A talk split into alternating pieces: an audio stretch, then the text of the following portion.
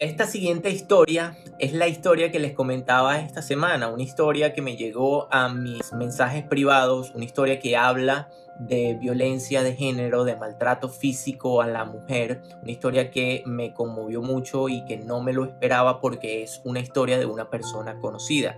Así que nada, les dejo de una vez el video y espero que lo puedan disfrutar y reflexionar un poco sobre el tema.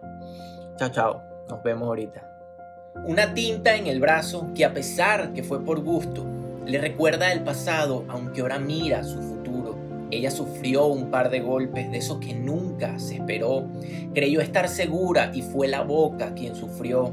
Ella bonita y elegante, luchadora y capaz. En su mundo la importante no pudo aguantar más. Se cansó de tantas penas, la tristeza pudo más.